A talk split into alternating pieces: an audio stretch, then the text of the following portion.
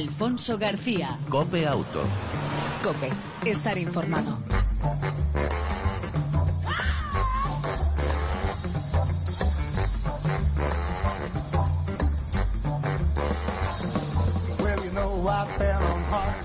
Hola, ¿qué tal? ¿Cómo estás? Ya estamos de vuelta eh, en, este, en esta nueva edición de Copia Auto, la número 153. Te damos la bienvenida a este tiempo de radio, por si lo desconocías, dedicado al mundo del motor, que como cada semana te ofrecemos información, actualidad, opinión y entretenimiento sobre dos y cuatro ruedas. Ya lo sabes, nuestra reiterada bienvenida después de estas vacaciones eh, merecidas de este programa de Copia Auto. En el control técnico, Jesús Hernández y al volante, Alfonso García. Arrancamos.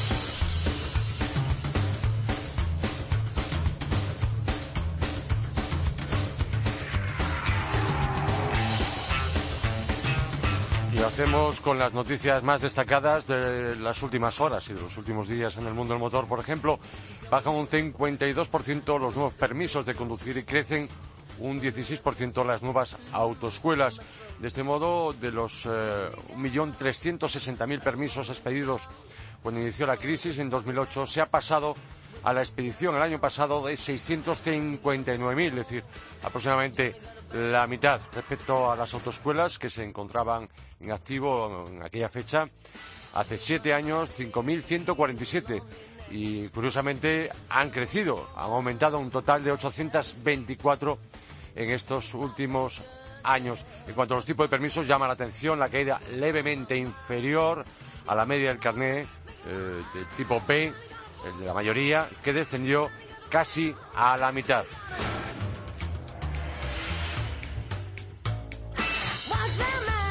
Siete, siete de los nuevos últimos modelos analizados por la- el organismo europeo EuronCap reciben cinco estrellas, total de siete, repito, eh, han sido analizados en esos test de impacto realizados por ese organismo europeo de seguridad EuronCap y han obtenido la máxima calificación, cinco estrellas, mientras que dos vehículos se han quedado en cuatro. Los modelos analizados en la última oleada de pruebas realizada por este organismo, que obtuvieron la misma calificación eh, que obtuvieron cuatro estrellas, eh, perdón, cinco estrellas son el Audi Q7, el Ford Galaxy, el Ford X+, así como el nuevo Renault Kadjar, el Toyota Avensis, el Volvo XC90 y el Volkswagen Touran. Y por otro lado, los nueve vehículos eh, testados, hubo dos que no lograron los cinco estrellas y que obtuvieron una menos. El primero de estos modelos fue el Mitsubishi L200, la pickup, mientras que el segundo fue el Mazda CX3.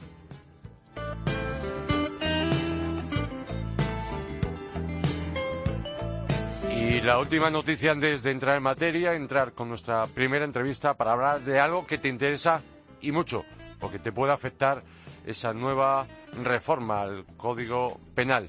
Y como conductor también nos ataña. Volkswagen, que lidera el mercado en agosto. El mercado automovilístico estuvo dominado durante el pasado mes de agosto por las firmas Volkswagen, eh, mientras que su modelo Golf fue el coche más vendido. Son datos de ANFAC, Gambán y Faconauto. La segunda marca más vendida en España en agosto fue Opel, seguida de Peugeot, tercera eh, Renault, no, cuarta Renault y quinta Toyota.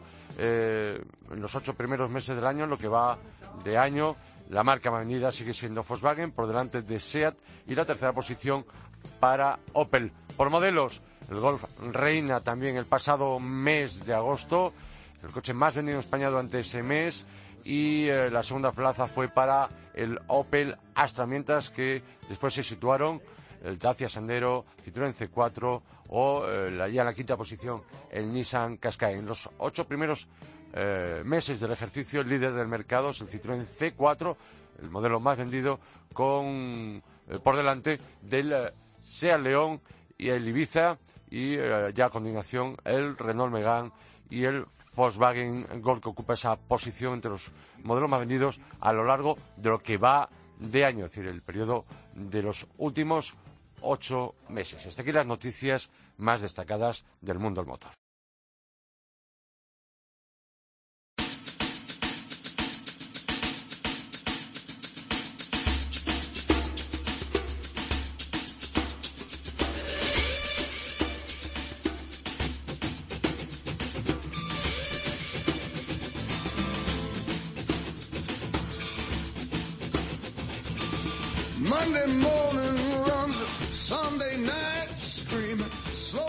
La nueva reforma del Código Penal entró en vigor el pasado 1 de julio.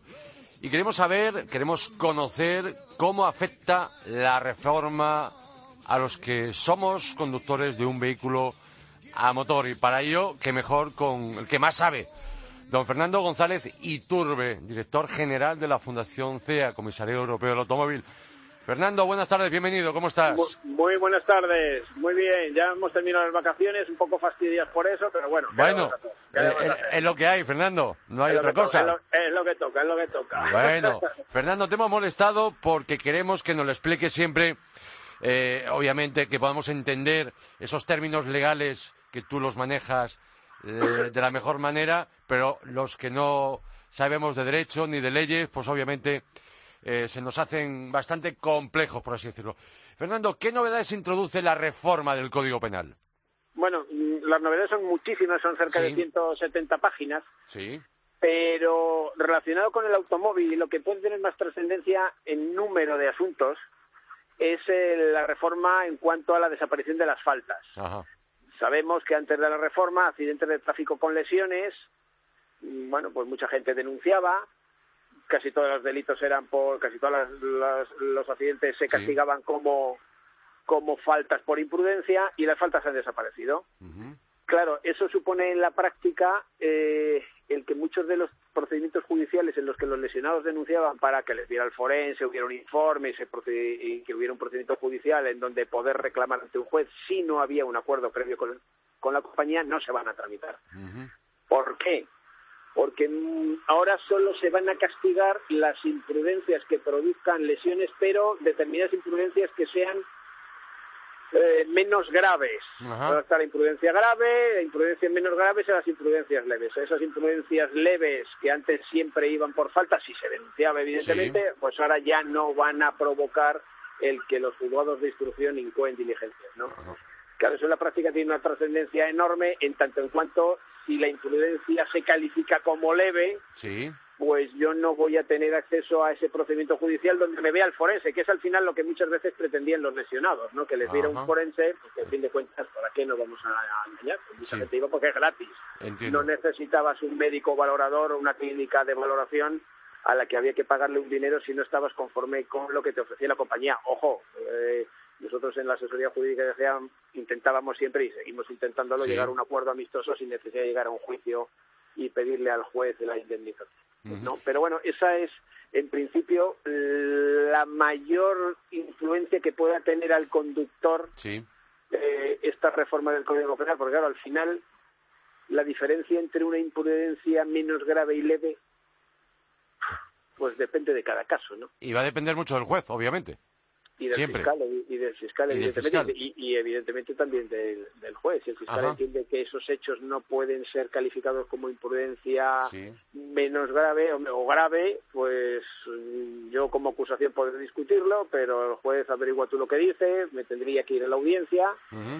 Y si no, pues irme a un procedimiento civil en donde ya, mm, bueno, en los juicios de falta sabíamos que y sabemos que no se podía, no era necesario ir con abogado y procurador, en los juicios civiles de más de 2.000 euros sí, es decir, se puede complicar un poco la vida, ¿no? Entiendo. Eh, Fernando, una, una cuestión. ¿Nos podrías poner un ejemplo práctico de la diferencia, práctico, del día a día de, de, un conductor de un vehículo a motor? Ya como decías, las leves salen del ámbito penal. ¿Podríamos poner esa diferencia entre esa imprudencia grave eh, o menos grave y eh, la imprudencia leve? ¿Podrías ponerla un poco en un caso práctico del día a día? a ver, luego ya cada, insisto que cada caso es cada caso y las circunstancias las circunstancias, ¿no? Sí. Yo qué sé, yo el otro día lo estaba comentando con unos amigos, digo, ¿qué puede ser una imprudencia? ¿Cómo calificarías tú que un señor atropelle a alguien o tenga un accidente y cause lesiones a 80 kilómetros por hora? Pues a lo, o a 90, pues a lo mejor en una autovía, en una retención, no manteniendo la distancia de seguridad, pudiera no ser una imprudencia grave, menos grave depende de las circunstancias del caso, ¿no? Es decir, de, visibilidad, eh, características de la vía, asfalto. Mm, pero esa misma velocidad, con ese mismo alcance, en una vía urbana con límite a 40 o a 30, que ahora está muy de moda eso de la zona 30, pues a lo mejor esa misma velocidad o un poquito menos sí puede ser una imprudencia grave. Ajá, bien, bien. Y vas a la misma velocidad, es el mismo golpe y es el mismo lesionado, ¿no? Ajá, Y, Sí, sí. que cada caso es el que hay que ver ahora con lupa y depende también muy mucho, va a depender muy mucho de los datos, claro, al final tú calificas una imprudencia en función de esas circunstancias del caso concreto, pero esa información te la suelen dar los atestados. Yo ayer, por ejemplo, un buen amigo abogado de una compañía, no voy a decir cuál, pero muy conocida, me preguntaba, ¿y qué va a pasar? Pues le comentaba un asunto que tuvimos salido hace unos años, en donde un accidente bueno, quien conozca Madrid, si no quien no lo conozca, pues bueno, se puede hacer una idea, pues en la el acceso a la M30 desde la carretera de Extremadura, desde que tú entras al túnel hasta que llegas abajo al río, hay cerca de fácil dos kilómetros, todas de bajada. Sí. Bueno, pues en aquel accidente hubo un, hubo un conductor que el primer golpe al primer perjudicado se lo dio a la entrada del túnel y el último golpe se lo dio a un cuarto coche ya dos kilómetros después. Entiendo. Si tú veías ese atestado, no tenías datos objetivos para calificar eso como imprudencia grave. Imagínate la imprudencia de ese señor que recorrió dos kilómetros dando golpes a diestro y siniestro, iba en un Mercedes 500, ¿no? Pero el atestado en sí no te daba datos objetivos para decir este señor ha cometido una imprudencia grave porque resumía todo ese accidente en un croquis en donde entre primer golpe y segundo no había más de dos centímetros en el dibujo. Entiendo. Claro, eh, ese atestado no reflejaba la verdad y si no reflejas la verdad y datos que puedan determinar una calificación de imprudencia, pues te puedes ver ahí un poco perjudicado si eres el conductor eh, víctima de ese siniestro, ¿verdad? Pasamos página, Fernando. Otra cuestión, creo que hay una novedad importante también, la posibilidad de suspensión eh, de determinadas penas de cárcel por otras cuestiones. Sí, sí, bueno, el tema de trabajo, de tema de multa. Si hay una cosa curiosa, bueno, e, e, estas posibilidades de penas de, de sustituir una pena por otra ya existía antes. ¿no? Sí.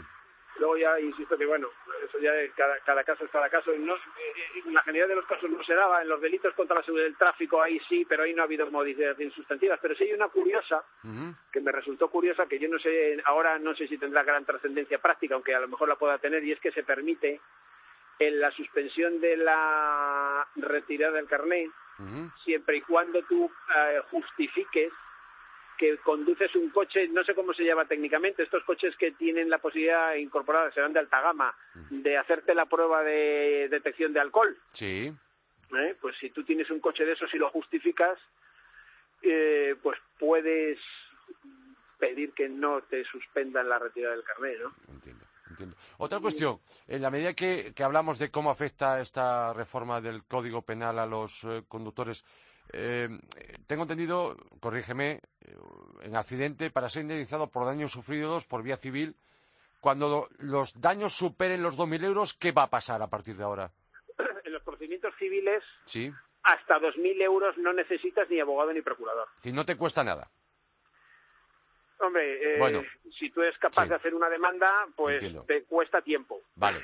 Eso sí. Vale. Eh, si, si, no sabes hacer una demanda, pues a lo mejor te tienes que buscar un abogado. Obviamente. Nosotros, por ejemplo, en nuestra asesoría jurídica, los socios, no solo por accidentes, ¿eh? por otro tipo de negocios, incluso negocios jurídicos, contratos y demás, demandas de menos de 2.000, les hacemos la demanda, no la firma ningún letrado, ellos la presentan y luego ellos van al juicio sin letrado, ¿no? bueno, eso es un servicio que le damos a los socios. Sí. Pero bueno, eso ya estaba, que te quiero decir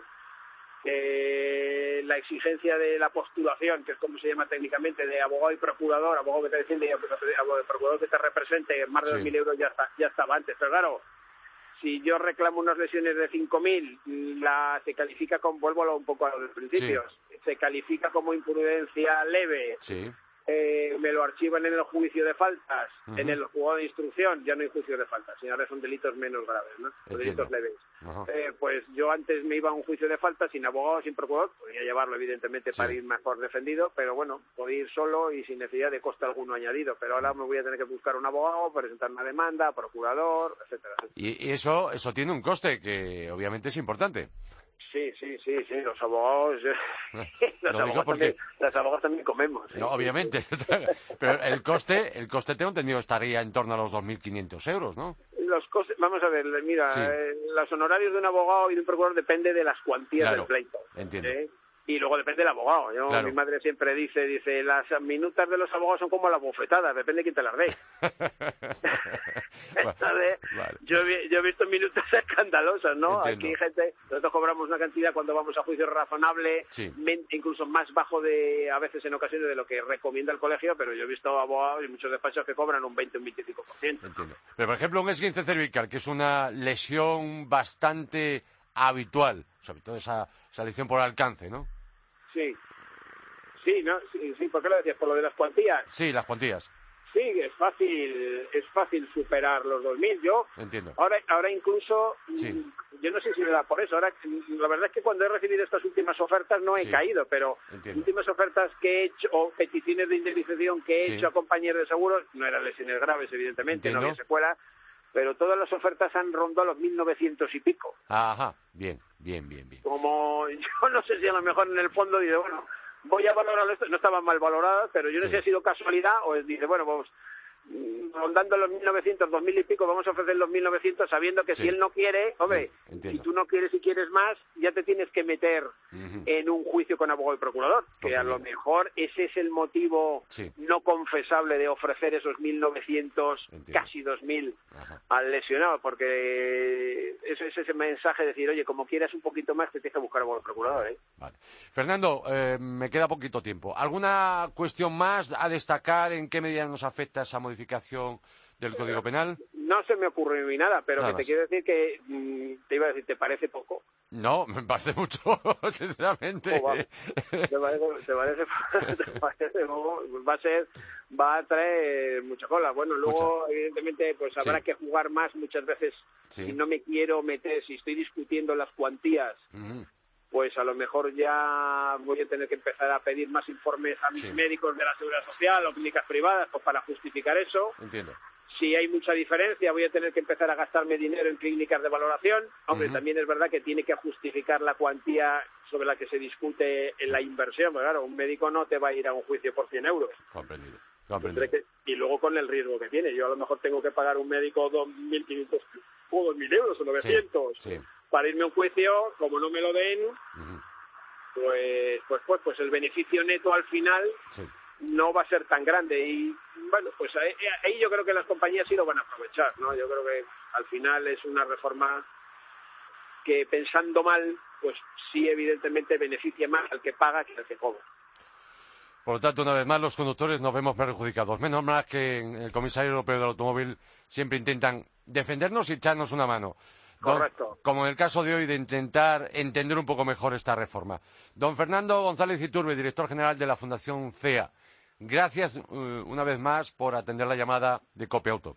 Gracias a vosotros y un abrazo muy fuerte para ti. Igualmente, chao. Hasta luego, Alfonso. Alfonso García. Cope Auto. Cope, estar informado.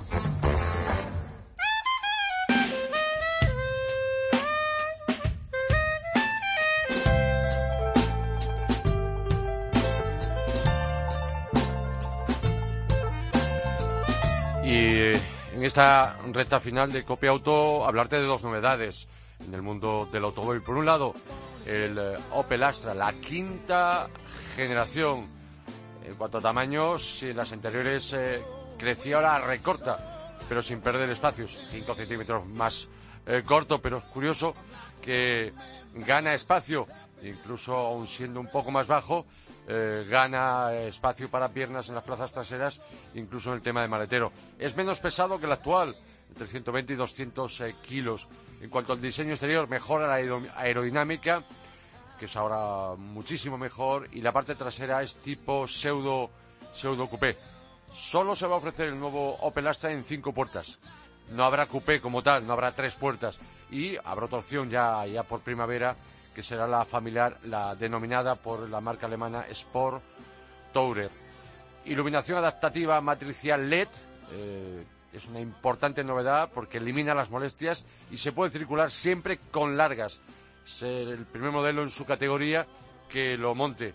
Más tecnología del nuevo Opel Astra, seguridad en servicio y conectividad, por ejemplo, si se activa el airbag y no se obtiene respuesta del conductor, se envía automáticamente vehículos de emergencia.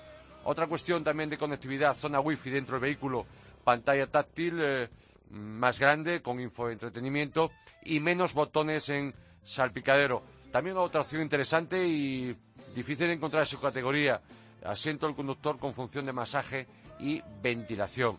Y en cuanto a las mecánicas, estrenará en gasolina el 1.4 turbo, bien con 125 o el más potente con 150 caballos. El resto, eh, el motor 1600 eh, diésel de 136 caballos y por último, un litro eh, gasolina de 115 caballos que será el motor más pequeño, pequeño y el motor de, de acceso. Por el momento no hay precios oficiales del nuevo Opel Astra, repito, la quinta generación llegará, se pone a la venta a primeros de octubre pero calculamos que sus precios parten de la versión más menos acabada, con menos equipamiento y con el motor más pequeño, desde 20.000 euros.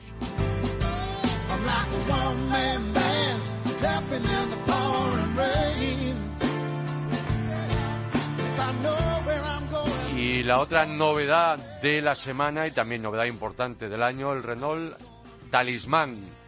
Es algo más y mucho más que el sucesor de la actual Laguna. No tiene nada que ver. Cuatro puertas, berlinas serán, maletero independiente, pero también se va a ofrecer la carrocería familiar Sport Tourer que llegará ya por primavera. El eh, nombre de Talismán es el de un concept car que se presentó allá por 2001.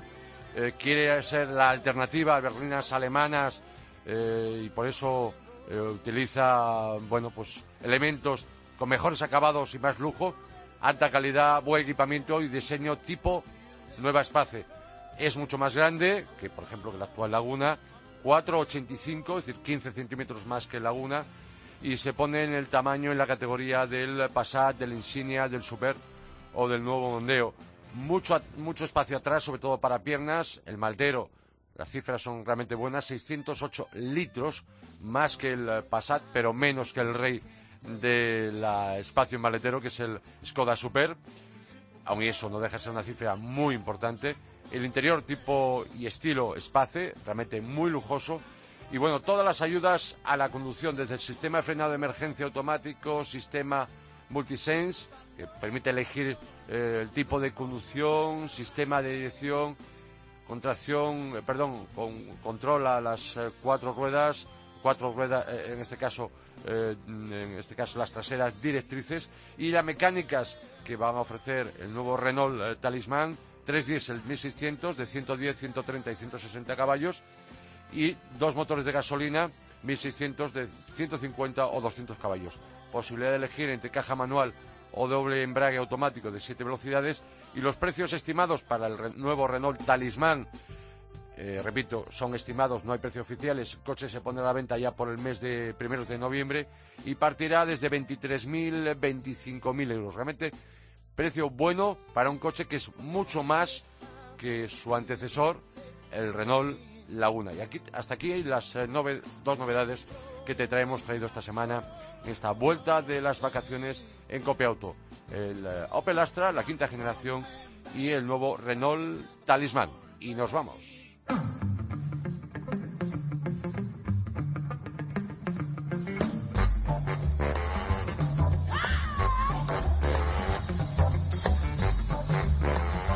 En el control técnico, como siempre, todo un lujo. Jesús Hernández, ya sabes, te esperamos en la próxima entrega de Copia Auto la próxima semana y mientras tanto disfruta, si puedes, de tu vehículo y de los tuyos. Chao. Un saludo de Alfonso García. Well, just you let me live and learn.